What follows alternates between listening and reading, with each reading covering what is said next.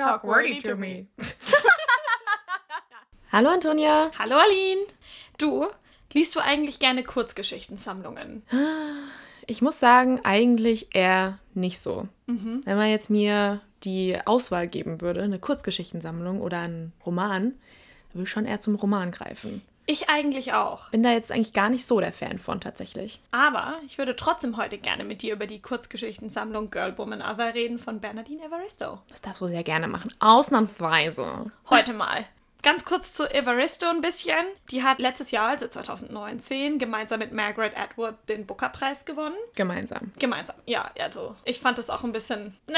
Man muss dazu sagen, dass Evaristo eine nigerianisch-britische Autorin ist. Genau, und auch noch nie einen Booker-Preis gewonnen hat. Und im Gegensatz zu Margaret Atwood, die schon mehrfach diesen Preis abgeholt hat. And she is a white woman. Ja, und das war halt so ein bisschen so, ha, unbedingt nicht nötig. Nee, eigentlich gar nicht nötig. Warum musste Margaret Atwood da jetzt noch dabei sein? Ich meine, klar, das Buch, das sie geschrieben hat, ist wie immer hervorragend, aber die hat doch schon genug Preise gehabt. Ja, oder ist es so, dass Evaristo dabei war, damit es politisch korrekter wird? Das könnte natürlich auch sein. Schwierig. Ja, ich finde auf jeden Fall, dass Girl, Woman, Other den Preis auf jeden Fall verdient hat. Und eigentlich gibt es kaum noch mehr was dazu zu sagen. Du hast ja schon erwähnt, dass sie eine nigerianisch-britische Autorin ist. Und ja, Magst du es vielleicht mal kurz zusammenfassen? das können wir machen. Also, zusammenfassen ist ein bisschen schwer, weil die Kapitel sind so aufgeteilt. Man hat insgesamt vier Kapitel. Dann hat man ein fünftes Kapitel, das heißt Afterparty und einen Epilog. Und die einzelnen Kapitel vor der Afterparty sind immer unterteilt in drei Charaktere. Frauen hauptsächlich. Und ähm, Eigentlich immer. Eigentlich immer. Genau. Und die einzelnen Kapitel haben halt verschiedene Themen. Kapitel 1 redet hauptsächlich über LGBTQ-Themen. Dann hat man Kapitel 2, wo es um sexuelle und häusliche Gewalt oder Missbrauch geht. Kapitel 3 hat mehr so unerfülltes Leben, Sexismus. Kapitel 4 redet über Geschlechteridentität und Mental Health. Und genau, und die Afterparty führt dann alle Geschichten mehr oder weniger zusammen. Und ich glaube, es ist besser, wenn wir einfach über die einzelnen Charaktere reden und dann kriegt man auch so grob zusammen, um was es geht. Genau. Wie fandest du denn den Einstieg in das Buch? Weil ich muss persönlich sagen, ich habe mir ein bisschen schwer getan, weil der Schreibstil ist schon ein bisschen gewöhnungsbedürftig. Oh also ja. es gibt keine Satzzeichen, außer, glaube ich, Kommas. Also weder Anführungszeichen noch Punkt. Ja. Es ist alles klein geschrieben, Bis auf die Namen. bis auf Namen. Teilweise ist der Zeilenumbruch sehr untypisch. Also es steht zum Beispiel jetzt nur mal ein Name in der Zeile, Umbruch und dann geht's weiter. Ich habe mich immer gefragt, was sie damit ausdrücken möchte. Was ist ihre Intention dahinter? Alles klein zu schreiben, keine Satzzeichen und diese ungewöhnlichen Zeilenumbrüche. Erst habe ich mich gefragt, ob die Namen, die alleine in der Zeile stehen, große Relevanz haben. Und ich konnte es nicht so ganz greifen. Ich auch nicht so wirklich. Ich hatte halt irgendwie das Gefühl, das nimmt einem so ein bisschen die Zurückhaltung beim Lesen, weil man macht schon, wenn ein Punkt hinter dem Satz steht, mental eine kleine Pause, finde ich. Ja, auf jeden Fall. Und das hatte man halt gar nicht und man hat immer weiter gelesen und es war einfach nur ein Fluss. Aber waren die Sätze, wenn ein Satz fertig war, dann kam ja auch ein Zeilenumbruch. Ja. Du hast ja dadurch dann eigentlich auch immer einen Stopp gemacht, weil Zeilenumbruch, finde ich, signalisiert für mich auch, halt mal kurz inne. Hm. Ich weiß nicht, ob dahinter einfach dann so ein bisschen Power stecken sollte. Das kann natürlich auch sein. Also anfangs fand ich es schwer zu lesen, Ja, ich auch. aber nach so einem, keine Ahnung, so fünf, sechs Seiten kam er da dann schon ganz gut rein tatsächlich. Und dann fand ich es, wirklich hat es unterstützt, das Buch schneller zu lesen. Also es ist eigentlich ein sehr dickes Buch, Ja. aber ich habe nicht lange gebraucht. Also ich glaube wirklich, dass es halt so ein bisschen Ausdruck dahinter bringen soll, weil es gab ja auch die eine Stelle, wo es ein bisschen sexuelle Gewalt passiert. Da standen dann die Gedanken von der Person, um die es geht, einzeln in der Zeile Ja. währenddessen. Also jedes Wort war einzeln aufgeführt, was dem Ganzen so richtig Nachdruck gibt. Und man liest es dann auch so. Ja. I was never the same. Also keine Ahnung, ob das jetzt da stand, aber so Ja, also ich fand auch diese Stelle so krass und ich fand auch, dass dieses Stilistische das Ganze noch unterstützt hat. Da können wir vielleicht auch nachher nochmal genauer drüber Ja. reden. machen wir. Dann fangen wir mal mit Kapitel 1 an, oder? Ja, also Kapitel 1, LGBTQ+, Homo, Bi, Polysexualität. Genau. Vielleicht mal über die Charaktere, um die es geht. Einmal die Emma, Mhm. die Jazz und die Dominique. Die drei hängen ja alle zusammen. Genau. Emma ist die Mutter von der Jazz. Ganz genau. Und Dominique ist eine sehr gute Freundin von Emma, war auch mal eine Zeit lang eine Kollegin, die hat ein Unternehmen zusammen. Ja, die haben, glaube ich, Theater zusammen produziert. Die Dominique hat es produziert und die Amma oder Emma hat es geschrieben und war der Regisseur. Genau. Jeweils. Genau. Interessant fand ich bei der Amma, also Emma ist, ich finde es ganz komisch, wie man sie ausspricht, weil es einmal mit A ist und Emma schreibt man für mich halt einfach mit E am Anfang. Wir machen das jetzt einfach irgendwie. Ja. Don't quote us. Nee, genau, fand ich halt ein sehr guter Einstieg. Die war eine sehr selbstbewusste Frau und auch sehr in ihren Ideologien drin. Ja. Also, Die war halt einfach mit sich selber auch im Reinen. Auf jeden Fall. Die war ja mit ihrer Homosexualität, sie ist sehr offen umgegangen, Ja. hat mehrere Partner, von Monogamie hält sie überhaupt nichts. Nee, also das ist aber dieses Poly-Ding, wo dann die anderen Partner auch voneinander wissen. Ja, Und die die hat ja, sind- glaube ich, so zwei feste Partnerinnen. Genau. Fand ich sehr interessant zu lesen, weil ich das jetzt auch noch nie hatte. Mhm. Also das ist so ein Buch, wo ganz viel passiert ist, wo ich noch nie so einen Einblick von hatte. Ja. Fand ich sehr interessant. Man muss vielleicht auch noch dazu sagen, dass alle Charaktere schwarz sind. Und das ist halt auch wieder interessant zu sehen, weil das uns ja auch komplett fremd ist. Eben. Und die haben auch alle Migrationshintergrund. Genau. Jazz ist die Tochter von der Amma, Emma, whatever. Mhm. Und die kommt aber ganz gut mit der Sexualität ihrer Mutter zurecht und Ja. versteht sich, glaube ich, auch gut mit den Freundinnen von ihrer Mutter. Ja, die ist halt so dieser, ich will jetzt nicht sagen der typische Social Justice Warrior, den man Mhm. von Twitter kennt, weil ich glaube, das ist sie gar nicht. Die ist halt sehr progressiv aufgewachsen und sehr liberal aufgewachsen. Mhm. Und Amma oder Emma hat sie so erzogen, dass sie halt viel das sagt, was sie denkt und auch nicht hinterm Berg hält und sich nicht versteckt oder klein macht oder wie auch immer, sondern es ist so eine richtige feministische Frau Mhm. ähm, mit ihren eigenen Meinungen, auch wenn sie vielleicht teilweise noch ein kleines bisschen naiv sind. Mhm. Hat mich dann aber auch mal wieder so ein bisschen, weil Jazz ja auch in unserem Alter ist, so an Genau. uns auch erinnert. Also das war auch ein guter Fänger für einen. Mhm. Ich fand es auch interessant, sie, also es fängt ja alles an, dass es geht bei dem Theaterstück von ihrer Mutter los. Genau. Und Jazz sitzt dann mit ihrem riesen Afro vor jemanden und aus Respekt, weil sie auch versteht, dass das nervig ist, macht sie ein Afro zusammen. Ja. Das fand ich irgendwie, das hat sich so eingebrannt in meinem Kopf. Hm. Weil das nicht so war, ich trage mein Afro, du musst damit jetzt klarkommen. So, nein, ich mache den zusammen, das ist okay. Ich trage den gerne, aber ich verstehe, wenn das jetzt jemanden Stört, weil er nichts sieht. Genau, Ja. fand ich cool. Und sie hat ja auch eine sehr diverse Friend Group. Also Ja. Mhm. einmal eine Muslima, glaube ich. Und eine, so ein Country Girl, Courtney, White Girl. ja. Wow. Und die hatten ja dann auch so Dance-Partys äh, auf dem College, glaube ich. Ja. Also es war, ich fand Jazz auch mega cool zu Die war lesen. einfach cool. Ja, genau. Das ist so jemand, mit dem möchtest du befreundet sein. Ja. Sehr schön. Und dann haben wir noch Dominique. So, Dominique war irgendwie in Emmas Chapter oder Kapitel, war sie so unantastbar. Ja. So wunderschön, so voll die Amazone und richtig cool und voll Bosses Bitch. und dann trifft Dominique jemanden. Singa, Singa. Oh, Warte, ich konnte den Namen nie aussprechen. Eine Singa. N-S-I-N-G-A, gell? Ah, da kommt dann unser White Girl raus. Nsinga. Nsinga. Please don't hate us for butchering that name. Ja, We don't mean to offend anyone. genau. Wir sind ja wirklich nicht in der Lage, den auszusprechen. Genau, aber Weil, also wenn man es liest, dann hat man das Phonetische ja nicht. Ja. Und dann weiß man nicht, wie man es aussprechen Genau. soll. Egal. Aber die gute Frau hat Dominique sehr im Griff gehabt. Oh ja. Also, das war Manipulation vom Feinsten. Oh ja. Am Anfang dachte Dominique, glaube ich, das ist eine richtig coole Frau. Ich bin Ja. richtig fasziniert von ihr. Da war wahrscheinlich alles noch easy, nix Eifersuchtmäßiges. Nee, gar nichts. Und das wurde stetig richtig Schlimmer. schlimm. Ja. Die ziehen dann zusammen erstmal in die USA Mhm. und dann in der USA in eine Kommune, wo es keine Männer gibt. Oh ja. Weil die in Singa wirklich Männer hasst. Oh ja. Sie, Richt, das ist ein richtiger Hass. die ist auch so eine, also sie ist halt sehr auf dieses Black Rights, Black Women Rights, was Ja. ja, an sich super in Ordnung ist. Aber die hat so ein bisschen was Krankhaftes. Ja, das, was sie da einmal sagt, sie sagt, wenn du schwarze Socken trägst, ist es so, als würdest du auf deine Menschen treten. Das war für mich Ja, einfach nur so, hä? Ein Kleidungsstück. Das sind schwarze Socken. Das ist eine schwarze Farbe. What do you mean? I don't get it. Aber ich glaube, Dominique war da auch so ein bisschen so, hä? Also auch ein bisschen verwirrt. Ja, aber sie hat halt nie was gesagt. Nee.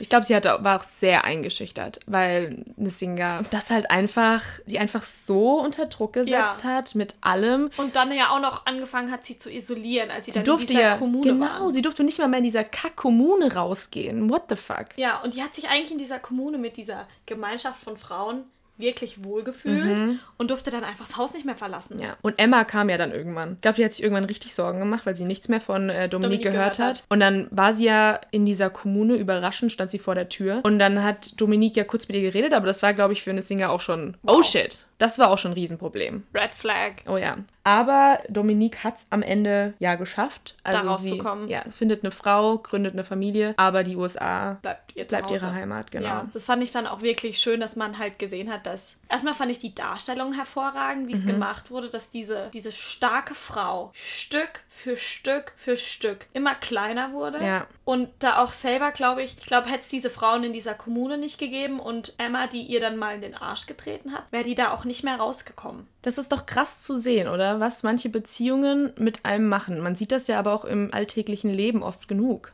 Ja, Dass manipulative Partner den anderen Partner so klein machen können. ja.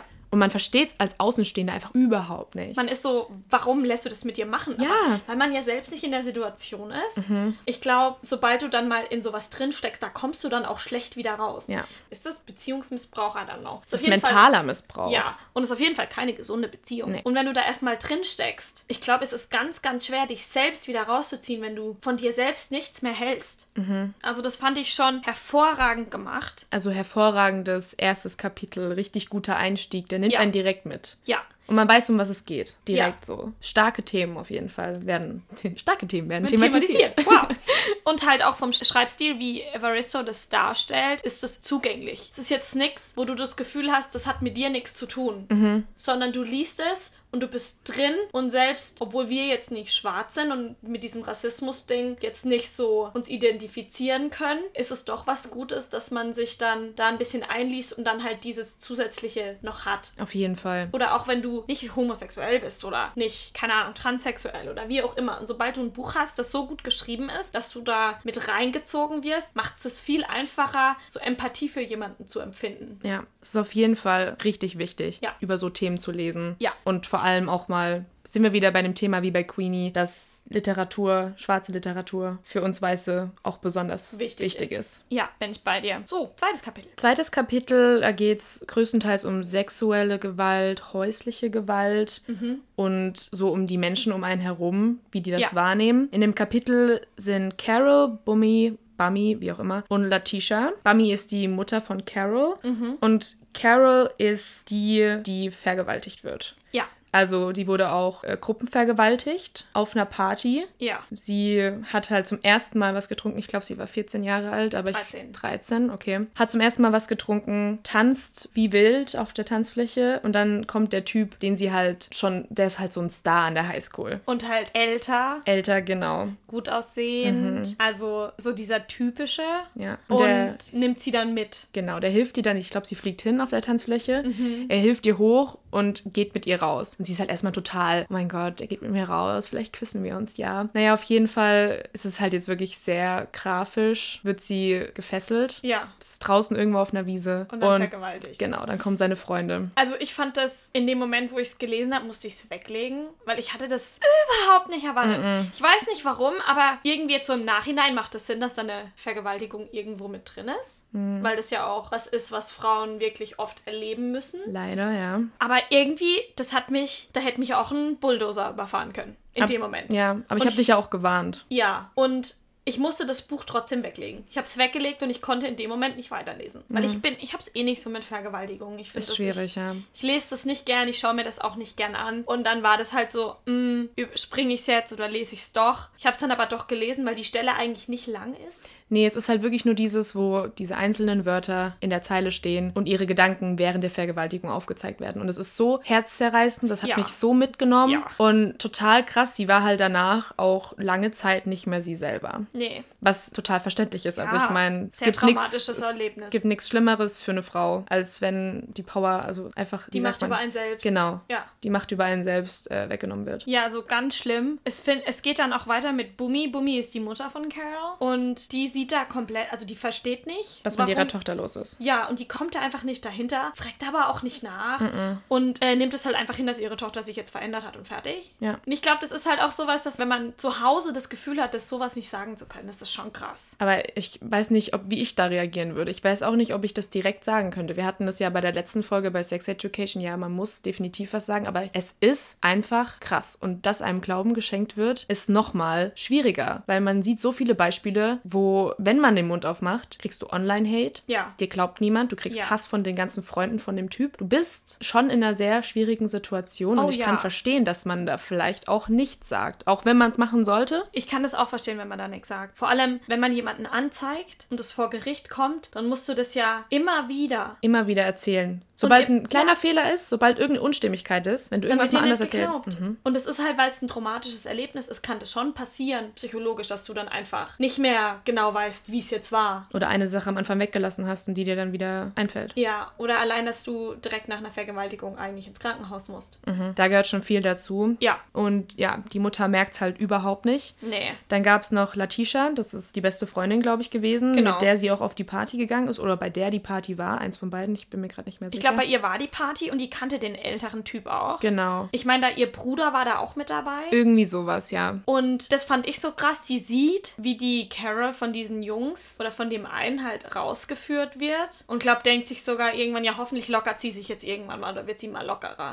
Aber sie merkt dann auch die Veränderung in Ja. der Schule und danach einfach, dass Carol nicht mehr dieselbe ist. Aber sie fragt, hinterfragt das überhaupt nicht. Nee, die sieht nur einfach, okay, Carol konzentriert sich auf einmal auf die Schule, die will nicht mehr so mit denen los und Schule schwänzen und so, sondern die ist auf einmal voll drin in ihrem Ding Mhm. und ehrgeizig und will nur noch das und das und das. Und also fragt sich aber auch nicht, ob da vielleicht irgendwas war. Ja. Weil das ist ja wirklich eine 180-Grad-Wende. Die waren ja vorher wirklich so eher schlechte Schüler, in Anführungszeichen, Mhm. die nicht wirklich in die Schule sind, keine Hausaufgaben, nix. Also, und dann von dem schlechten Weg, in Anführungszeichen, eine 180-Grad-Wendung zu machen, ist dann da ist meistens irgendwas passiert. Ja, Letitias Leben läuft ja auch nicht so rund. Nicht so geil. Also sie hat, glaube ich, drei Kinder von drei unterschiedlichen Männern. Ja. Wird geschwängert von Typen, die einfach nur Arschlöcher sind. Oh ja, und auch einmal vergewaltigt, ohne dass sie Das das, ihr so- ausspricht als Vergewaltigung. Also das fand ich dann auch krass, vor allem dann zwei Vergewaltigungen in einem Kapitel. Was ich da halt auch so krass fand, war halt dieses, du siehst, dass es halt auch verschiedene Arten von Vergewaltigung gibt. Mhm. Dass du einmal dieses hast, wo wirklich Gewalt mit im Spiel ist und dann hast du das eine, wo sie sagt, sie hat jetzt eigentlich gerade keine Lust auf Sex oder sie möchte nicht mehr Mhm. und er es einfach ignoriert und weitermacht. Ja, auch so ein bisschen wie bei Queenie. Ja, genau.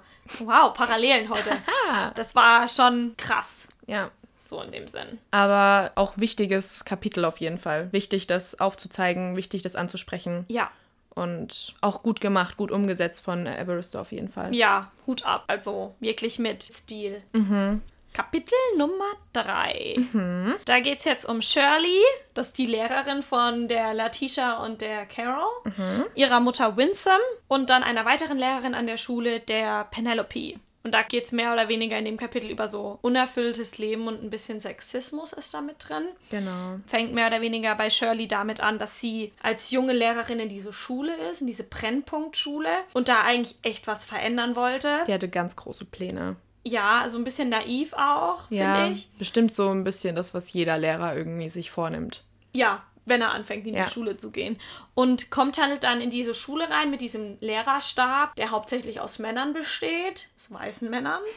Und dann hast du halt da noch Penelope, das ist die, ich glaube, mit die einzige Frau zu dem Zeitpunkt, wo Shirley da anfängt. Die ist aber sehr alt, ne? Ja, die ist da schon etwas älter. Ja. Ich glaube, die ist Mitte 50, wo die Shirley anfängt. Penelope schießt dann halt gegen die Shirley, weil die Penelope sich schon in diesem Männerkreis halt etablieren musste und dafür gekämpft hat, sich zu etablieren. Und dann kommt die Shirley und denkt so mit ihren neuen Ideen, sie kann da jetzt voll was verändern und die reiben auch aneinander. Ja. Sind dann aber, wenn man zu Penelopes Kapitel kommt, dann tatsächlich befreundet, weil dann kommen ja die ganzen anderen jungen Lehrer dazu. Das ist dann ein paar Jahre später schon. Und da ist es dann tatsächlich so, dass die Penelope und die Shirley sich zusammengetan haben, weil die noch zum alten Eisen gehören. Die Shirley hat ja auch einen Mann, Ja. den Lennox.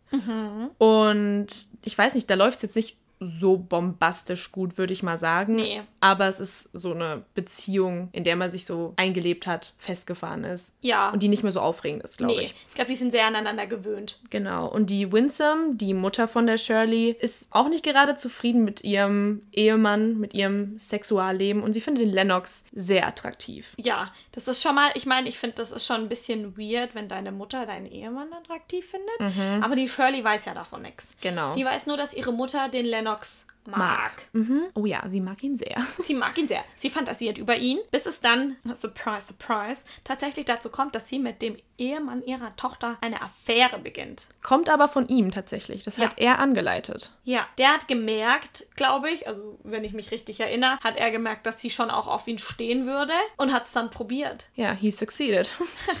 Aber sowas von. Hört dann aber auch einfach Nach einem Jahr, glaube ich, auf. einfach auf. Ja. Ich glaube, da hat es dann so für ihn so ein bisschen den Reiz verloren. Ja. Und dann passt das für ihn. Und die Winsome ist so, ihre ganze Welt bricht mehr oder weniger zusammen, weil sie nicht versteht, warum er auf einmal aufhört, mit ihr zu schlafen. Mhm. Das Kapitel war, fand ich okay. Das war okay. Ich glaube, Es bietet auch nicht so viel Diskussionsbedarf, so viel Redebedarf irgendwie. nee. Ich habe jetzt nicht das Gefühl, wir können da jetzt krass ins Detail gehen. Ja, ich auch nicht. Die waren alle so unerfüllt.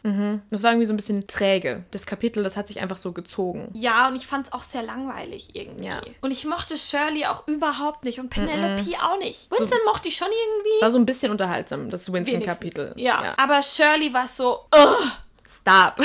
Und Penelope war noch schlimmer. Mhm. Ich habe mir gedacht, wann hört's denn auf? Fand ich aber auch irgendwie geil von Evaristo, dass die nicht nur Charaktere da rein hat, die man mag. Ja, Sondern dass da mega. wirklich Charaktere drin sind, wo du denkst, Aber ich meine, das ist unsere persönliche Meinung. Vielleicht sind da Menschen, die sich total mit den drei identifizieren können. das kann natürlich sein. Und die das total unterhaltsam fanden, das zu lesen. Das stimmt. Tut mir leid, wenn ich jemanden das Okay, wenn wir das Kapitel schon nicht mochten, dann machen wir weiter mit dem vierten Kapitel. Ja. Weil das ist schon wieder ein bisschen cooler. Da geht es um Identität, Transsexualität, Transgender, Gender-Free, Non-Binary, alles gute Zeug, auch mentale Gesundheit. Die Hauptcharaktere sind Morgan, Hattie und Grace. Beziehungsweise bei Morgan muss man eher sagen Megan Schrägstrich Morgan. Morgan. Denn sie ist der Trans... Also sie ist nicht Gender? binär. Ich Ja. würde sagen, sie ist nicht binär. Aber sie lässt sich ja auch die Brüste abnehmen. Amputieren, ja. Ich glaube, sie möchte auch als they, them bezeichnet werden. Genau, ja. Das sind ihre Pronouns, die sie sich aussucht. Ja, und da würde ich eher, also ich glaube, sie ist so geschlechter non-binär. Okay, dann sagen wir Weder das eine noch das andere. genau. So. Ich finde es ganz schwer, wenn wir jetzt schon gerade dabei sind, über Morgan zu reden, ich finde es ganz schwer im Deutschen, über jemand Nicht-Binäres zu sprechen. Ja. Oder generell über eine Trans-Person zu sprechen, weil wir einfach dieses dritte Ja, es äh, gibt nur S. Pronomen. Das ja, hört sich kacke an. halt einfach nicht. Oder sie ist ja wieder sie, also dem Plural. Weißt du, was ich Ja. meine? Das geht nicht. Nee, und ich finde es im Englischen so schön, dass es halt dieses they, them gibt. Mhm. Und weil es gibt jemandem ja dann auch die Möglichkeit, sich selbst darzustellen und auch einen Namen draufzusetzen. Genau. Wir werden sie jetzt einfach ähm, Morgan nennen. Genau, weil Oder nicht sie. I, I did it. Oh, damn. Wir werden morgen Morgan, Morgan nennen, nennen. weil Megan ihr Dead Name ist. Genau. Das ist der offizielle Ausdruck in der Community. Ist Dead Name ist der alte Name. Ja, Morgan wusste das ja auch nicht mal, dass sie non-binary ist, Nee. aber hat dann durch einen Chat Kontakt zu der Bibi aufgenommen. Genau. Und sie ist transgender, also sie war ein Mann. Und ist jetzt eine Frau. Genau. Und die beiden verlieben sich dann auch ineinander. Ich glaube, es ist ein bisschen schwierig. Erstmal haben sie so eine kleine Streitsituation Ja. und dann entwickelt sich daraus eine Liebe. Ja, und das liegt halt auch daran, dass Morgan überhaupt nicht aufgeklärt ist Mhm. über das Ganze. Also Morgan hat überhaupt gar keine Ahnung von der Thematik und Baby ist halt so voll, ich weiß es, weiß es, ich bin da im Thema drin. Morgan ist so, ich habe keine Ahnung, wovon du redest, bitte hilf mir. Ja. Und nachdem Baby merkt, dass Morgan auch wirklich was lernen möchte, baut sich da was auf. Und die sind dann auch echt süß. Ja, also fand ich ein sehr cooles Kapitel auf jeden. Fall. Äh, Hattie ist das Kapitel danach. Das ist die Großmutter von Morgan. Ja. Oder das Unterkapitel danach. Ja, genau. Hattie ist auf jeden Fall so eine klassische Großmutter, würde ich sagen. So Weihnachten ist die ganze Familie bei ihr. Hm, Der Matriarch der Familie. Genau. Und sie ist sehr, sie akzeptiert, dass Morgan non-binary ist und dass Morgan jetzt Morgan ist, dass sie in einer Beziehung mit einer Frau ist. Sie versteht es nicht, Nee, sie versteht überhaupt nicht. aber sie mag die beiden super gern und akzeptiert es. Ja, und das fand ich schön, weil man muss ja nicht unbedingt immer alles verstehen, um es zu akzeptieren. Ja. Ja, Sie ist auch 93 Jahre alt. Und das finde ich nochmal gut ab. Weil- muss es wirklich nicht verstehen, weil ich meine, das ist da wurde damals ja noch überhaupt nicht drüber geredet. Eben. Und allein, dass sie jetzt morgen nicht verstößt, Ja. macht schon viel aus. Was kann man zu Hetty denn noch sagen? Also ich kann über sie tatsächlich gar nicht so viel sagen. Ich fand es schön, dass sie das akzeptiert.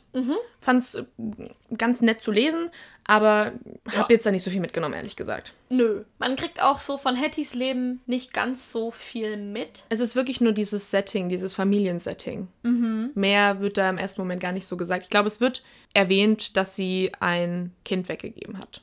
Ja, oder weggeben Es, musste. ja, genau, es wurde ihr weggenommen so ein bisschen. Die wurde von einem, also die lebt auf einer Farm, auf einer großen, die ihre Eltern auch bestellt haben und wird gewut von jemand, als sie noch relativ jung ist. Ich glaube, dass sie 14, 13, 14, also noch wirklich jung, wird dann schwanger und wollte das Kind aber eigentlich behalten. Und ihre Mutter wollte auch das Kind behalten. Und der Vater ist halt richtig aggressiv, was das betrifft, weil auch der Mann, der sie geschwängert hat, sie halt auch nicht heiraten will. Und dann nimmt er das Kind, Barbara, und gibt's weg. Ja. Also von jetzt auf nachher ist die, wird die einfach von ihrem Kind getrennt. Das ist also voll krass, finde ich. Ja. So von der Art und Weise. Und da wird dann auch noch ein bisschen geteased. ja. Vermutlich ist Ja. dieses Kind Penelope. Weil Penelope wurde adoptiert. Das haben wir, glaube ich, gar nicht gesagt. Nee. Ah, Penelope, Penelope. wurde adoptiert. Wow. Oh, wir sind so gut. Good book review right here. Genau. Und ähm, dann geht es noch um Grace. Grace ist die Mutter von Hattie. Genau. Und da geht es hauptsächlich um Postpartum, Depression. Mentale Gesundheit. Genau. Dass sie sehr darunter leidet. Die hatte zwei Fehlgeburten, eine Totgeburt und dann kam halt Hattie. Hattie oder Harriet, ja. wurde sie ja genannt. Grace konnte das Kind nicht wirklich lieben. Sie sagt auch einmal, dass für sie Hattie der Teufel ist. Ja, ich glaube, es ist auch schwer, wenn du so viel, weil das ist ja auch schon wieder so ein richtiges Trauma, wenn du so viel Totgeburten Oh ja. oder Missgeburten Oh hast. Ähm, und ich glaube einfach, das war so ein Selbstschutz, diese Mhm. Postpartum-Depression, dass man davon weggeht. Aber am Ende können wir da nicht viel drüber reden. Wir haben beide noch keine Kinder ausgetragen. Ja. Also keine Ahnung, es ist einfach nur was Schlimmes, was viele Frauen auch erleben. Ja, und es ist auch wieder super, dass das in einem Buch aufgegriffen wird. Ja. Aber am Ende wirkt es auch so, als würde Grace Hattie, als würden die so ein bisschen bonden. Als Ja. würde sie so ein bisschen eine Liebe für das Kind aufbauen. Ja, und vor allem als dann Hattie schwanger wird. Da merkst du dann, dass die mit ihrer Mutter eine sehr gute Beziehung hat. Gegen Ende hin. Genau. Genau. So, dann kommen wir zum Kapitel 5, die Afterparty. Mein. Ah, Least Favorite. Also das Kapitel habe ich auch nicht ganz gelesen. Ich habe irgendwann, ich konnte es nicht mehr lesen. Es war langweilig. Es, es geht quasi darum, um das Ende von Emmas ähm, Theaterstück. Genau. Und halt die Afterparty davon. Und da sind zum Beispiel Jazz' Vater und halt Dominique und auch ganz viele andere. Char ich glaube, es sind nicht alle da. Nee, ich glaube, so jemand wie Hattie ist nicht da. Nee, aber ich glaube. Grace ähm, ist da ja zu dem Zeitpunkt schon tot. äh, Carol. der Rest ist da. Ja, aber trotzdem, ich weiß nicht, es ging ganz viel um Jazz und ihren Vater und die haben miteinander geredet. Es hat irgendwie, I don't know, ich konnte damit einfach nicht viel anfangen. Ich hatte da keinen Bock weiterzulesen. Ja, also ich glaube, das Kapitel hat hauptsächlich dazu gedient, dass man alle Charaktere zusammenführt und an einen Ort bringt. Ja, wahrscheinlich. Und man hat es halt mehr oder weniger eher aus der Sicht von verschiedenen Frauen erlebt, aber auch von den Männern. Von, also von Jazz' Vater, auch ein Homosexueller, der sich damals dann mit Emma zusammengetan hat, weil beide ein Kind wollten, Genau. aber keine Beziehung miteinander und so weiter. Er ist kein guter Vater, by the way. Nee, es, das ist ein sehr narzisstischer Mensch. Der hält sehr viel von sich Ja. und sehr wenig von anderen. Gibt sehr viel Geld für sich aus, für teure Sachen, Ja. aber ähm, nicht für Jazz. Nee, obwohl er schon seine Tochter schon liebt. Ja, aber das, äh, irgendwo habe ich gelesen, dass er halt ihr nichts bezahlt. So gut wie nichts auf jeden Fall. Dass er sie finanziell da nicht unterstützt. Nee, also die haben eine ganz komische Beziehung. Und man muss dazu sagen, die Männer in diesem Buch, also äh, sehr flache Charaktere, bräuchte ich jetzt auch nicht. Nö. Ich weiß auch nur noch, dass es Silvester und den Vater gab. Und was Silvester gemacht hat, kann ich jetzt auch nicht wirklich sagen. Also ich wusste, dass es ihn gibt, aber Ich kann mich jetzt gerade auch an überhaupt dann gar nichts erinnern, was der Silvester da drin zu suchen hatte. egal. Würde einfach, YOLO. egal. Skippen wir einfach Kapitel 5. Ja. Muss man nicht lesen. Kommen Nee. wir zum Epilog, wo alles ein bisschen so Full Circle. Ja, wird's Kommt. abgeschlossen. Ja. Das finde ich war gut, also gut platzierter Epilog. Dankeschön. Aber ich fand, es ist manchmal, wenn man Romane liest auch, also ich meine, das war jetzt Kurzgeschichtensammlung, aber wenn man Romane liest, dann fehlt oder gibt es nie einen guten Abschluss. Es gibt Leute, also Autoren, die können einfach keinen runden Abschluss schreiben. Und Evaristo hat da abgeliefert. Bombastisch. Also das Ende geht darum, dass Penelope einen DNA-Test macht mit ihrer Enkelin, glaube ich. Ja, genau. Das ist so ein ähm, Test, wo man rausfinden kann, zu wie viel Prozent man aus welchem Land kommt. Genau. Also wie viel DNA man davon drin hat. Das Krasse ist, als sie diesen Test macht, weil ihre Mutter denselben Test auch gemacht hat, von derselben Firma, können die ihr sagen, dass ein naher Verwandter noch am Leben ist. Das ist eben die Mutter und das ist Hattie. Und das war so cool. Das war richtig nice. Ich fand das so ein schönes Ende. Die haben dann Kontakt aufgenommen. Also erstmal haben Sarah und ähm, Morgan Kontakt aufgenommen. Genau. Und dann halt Penelope und Hattie. Und es war einfach ohne Scheiß perfektes Ende. Ja. Nach der Afterparty war das dann sowieso nochmal so ein richtig, oh mein Gott, yes, thank you. Ja. Weil die Afterparty war ja schon am Ende. Oh, ja, also so ein kleiner Ähm, Tiefpunkt im Buch. Und Nee, aber klasse. Richtig cool gemacht auf jeden Fall. Ja. Kann man nicht besser machen. Nee. Dann können wir mal zu, wir so zu unserer Bewertung kommen. Ich fand das Buch hervorragend. Ja. Ich fand, es gab tolle Charaktere. Muss auch sagen, dass mein Lieblingscharakter, glaube ich, die Jazz ist. Ich kann es nicht ganz beschreiben, weil die ist jetzt nicht wirklich oft vorgekommen. Aber irgendwie, ich fand die einfach cool. Ja, bei mir wäre es Morgen. Ja. Mein Lieblingscharakter wäre Morgen. Mein Lieblingskapitel wäre allerdings Dominique, Mm. weil es ein sehr, also da hatte ich wirklich, das habe ich durchgesuchtet, das Kapitel, Same. weil so viel passiert ist und es war so schockierend mit dieser ganzen abusive, nicht wirklich abusive, aber mental. Doch schon abusive Ja. relationship. Ja, nicht, dass es jetzt schön war, aber es it kept me reading. Ja, und es war interessant. Was war für dich der beste Moment? Ganz ehrlich, kann ich dir nicht mal sagen. Ich, war, ich weiß nicht, ob ich jetzt zum Beispiel die Vergewaltigung als bester Moment beschreiben wollte. Das war halt einfach das, was mich am meisten in den Hintern gekickt hat. So. Oder ansonsten, wenn ich mich noch entscheiden müsste, dann wäre es wahrscheinlich als bester Moment dann die Reunion von Penelope und Hattie ganz ja, am Ende. genau, so, das würde ich auch sagen. Epilog war für mich der beste Moment. Aber jetzt so alles andere, finde ich, kann man jetzt so nicht sagen. Als Es war alles, es war schon alles sehr, sehr gut. Ja, Paar, paar Tiefen so im Buch, aber an sich war es schon echt ein, hervorragendes ja, Buch. sehr gut. Ja. Was würdest du sagen, ist deine beste Beziehung? Mm, Für mich die beste Beziehung haben Morgan und Hattie, weil ich es einfach schön finde, dass die Großmutter so offen gegenüber ihren Enkel ist und einfach akzeptiert, Oh ja. wie Morgan ist. Da bin ich ganz bei dir. Also ich fand auch die Beziehung mit Beste. Fand auch irgendwie, keine Ahnung, wie Morgan auch mit der Oma umgegangen ist. Und auch wie die Oma mit der Morgan umgegangen ist. Da hat man gemerkt, dass da viel Liebe drin steckt. Und das fand ich auch schon so echt gut. Würdest du Girl, Woman, Other nochmal lesen? Da muss ich sagen, eher nein. Okay. Also es war ein hervorragendes Buch, aber es wäre für mich definitiv keins, was ich nochmal lesen würde. Also keine Frage, bombastisch, aber ich weiß nicht. Es ist mir auch noch so im Kopf, dass ich es jetzt sowieso nicht nochmal lesen müsste. Und also aktuell würde ich sagen, nee, ich würde es nicht nochmal lesen. Okay. Ich würde jetzt sagen, so in den nächsten zwei, drei Monaten vielleicht nett. Aber ich würde es auf jeden Fall nochmal lesen wollen. Ich finde, es ist auch ein Buch, das irgendwie, ich hoffe, dass es ins Deutsche übersetzt wird, weil ich würde es gern so allen Frauen in meinem Ja, Leben Also schenken. weiterempfehlen, auf jeden Fall, Ja. weil es wichtig ist, Ja. dass so Bücher gelesen werden. Würde dieses nochmal lesen, diese Frage mit einem deutlichen Ja beantworten. Okay. Weil ich finde, das Buch hat schon viel gegeben und man vergisst ja auch gern mal wieder, was passiert ist. Und dann einfach nochmal reingehen und nochmal lesen. Okay. Wenn du es nochmal lesen würdest, wie viele Sterne würdest du dem Ganzen dann geben? Ich bin bei viereinhalb von fünf. Weil fünf nicht ganz, weil ich finde, es hatte halt schon ein paar Tiefen. War jetzt nicht so konstant, war ich da hyped. Deswegen viereinhalb, aber es war schon ein hervorragendes Buch. Und du? Bei mir wären es vier. Also ich fand es auch echt mega gut, kann auch nicht viel kritisieren, aber mein Gefühl sagt mir vier Sterne. Ja, es war jetzt kein Buch, wo man sagt, es ist von vorne bis hinten perfekt gewesen. Ja, und da hat mir ein bisschen, ich bin schon sehr ein Spannungsliebhaber und da hat Mhm. mir ein bisschen die Spannung gefehlt. Es passiert nicht wirklich viel. Nee, aber super geschrieben. Also man kann überhaupt nicht sagen, das soll keine Kritik sein, aber Nee. ich finde vier Punkte, vier Punkte, vier Sterne sind auch vollkommen in Ordnung. Vier Sterne finde ich auch in Ordnung. Also ist auf jeden Fall ein Buch, was wir jedem ans Herz legen. Wenn ihr Bock habt, so eine Kurzgeschichtensammlung, die ja eigentlich schon eher irgendwie in den Roman geht, also Ja. seien wir mal ehrlich. Wer Bock hat, darauf das zu lesen, highly recommend. Ja, Go und- check it out. Und am besten lasst ihr euch gar nicht einschüchtern, dass das zwölf verschiedene Charaktere sind, so wie ich am Anfang. Es ist wirklich wert, dass man sich das mal reinzieht. Ja, regt auf jeden Fall zum Denken an, jeden Fall. bietet Diskussionsstoff und ist sehr wichtig. Genau. Dann Dankeschön. Ja, war schön mit dir zu reden, Wie Antonia. immer. Wiedersehen. Tschüss.